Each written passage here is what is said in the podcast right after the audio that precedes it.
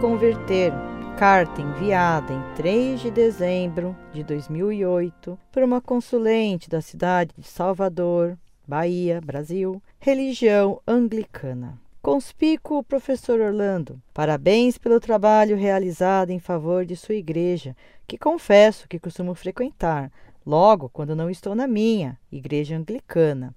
Apesar de já ter pensado em me converter muitas vezes, adoraria que isso acontecesse, mas acredito que a igreja de Roma não me receberia muito bem, uma vez que em um determinado tempo fui sua maior inimiga. Hoje tenho meu arrependimento. Sou formada em História pela Faculdade São Bento, na cidade do Salvador, Bahia.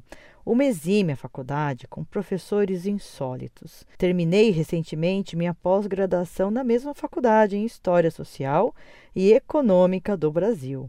Inclusive, tenho muito a agradecer seu site, uma vez que ajudou muito a mim e alguns outros colegas que pude divulgar, para aumento de nossa sabedoria, que diante do Senhor e do Senhor é nada. É insofismável, doutor Orlando, que agora eu tenha criado um amor e vínculo à Igreja Católica Apostólica Romana, desejando-me converter-me.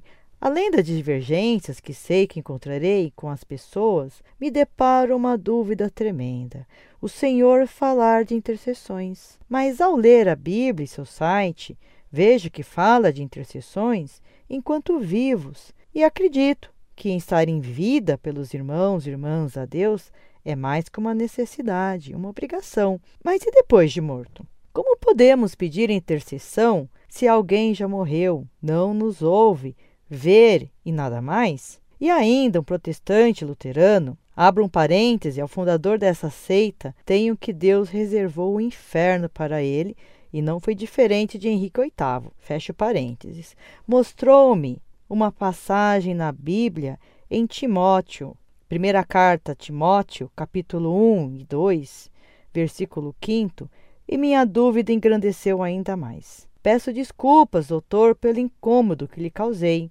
Em uma outra casualidade, espero encontrar o Senhor. Inclusive, em janeiro, estarei indo a São Paulo e espero conhecê-lo e já convertido na Igreja de Roma. Um fraterno abraço. Deus o abençoe. Atenciosamente.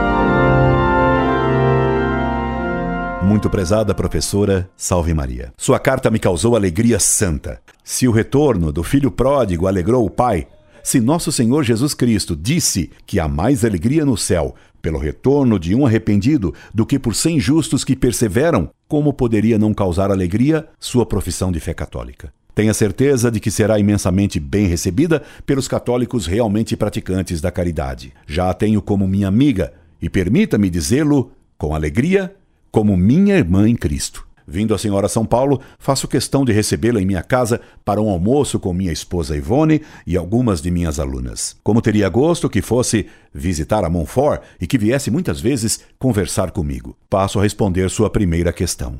Repare, professora, que os que morrem santamente continuam unidos a Deus Nosso Senhor.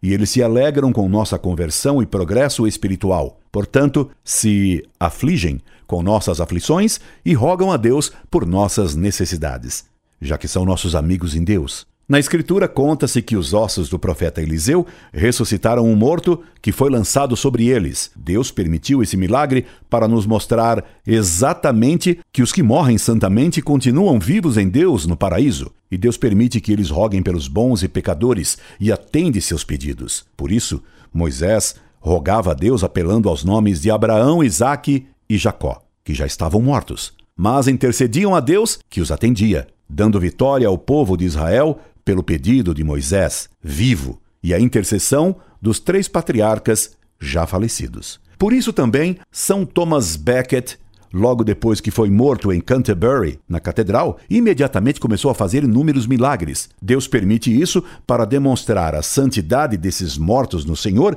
e mostrar assim que a caridade continua ativa, mesmo depois que estivermos mortos. A fé e a esperança não mais existirão no céu, mas a caridade permanecerá para sempre. É o que nos ensinou São Paulo. Respondo agora a sua segunda questão sobre Cristo mediador absoluto e único. Somente Jesus é nosso redentor, porque foi sua morte por nós, em nosso lugar, que pagou a culpa infinita dos homens, pois só Deus tem mérito infinito. Ele se fez homem para assumir as nossas culpas diante de Deus Pai e sofreu morte infame por nossa causa, de modo que por ninguém mais somos salvos a não ser por Jesus. Ele é o nosso único intercessor absoluto, só ele é nosso redentor. Contudo, ele veio a nós por Maria, só por ela. E ele constituiu apóstolos verdadeiros, como São Paulo mesmo disse no texto que a senhora cita, 1 Timóteo, capítulo 2, versículo 7, para servirem de intermediários entre ele e nós. Por isso, ele não atendia ao pedido da mulher da Fenícia que lhe pedia que curasse sua filha.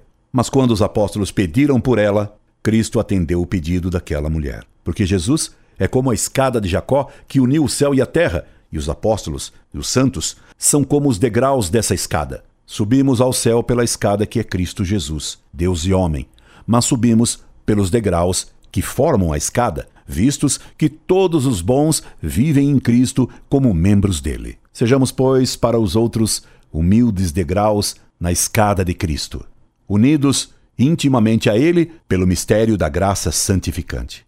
Aguardando sua visita em janeiro, lhe peço que me escreva já antes como a um seu irmão. Incorde Jesus Semper, Orlando Fedeli. PS. Um Santo Natal para a senhora, professora. Orlando Fedeli.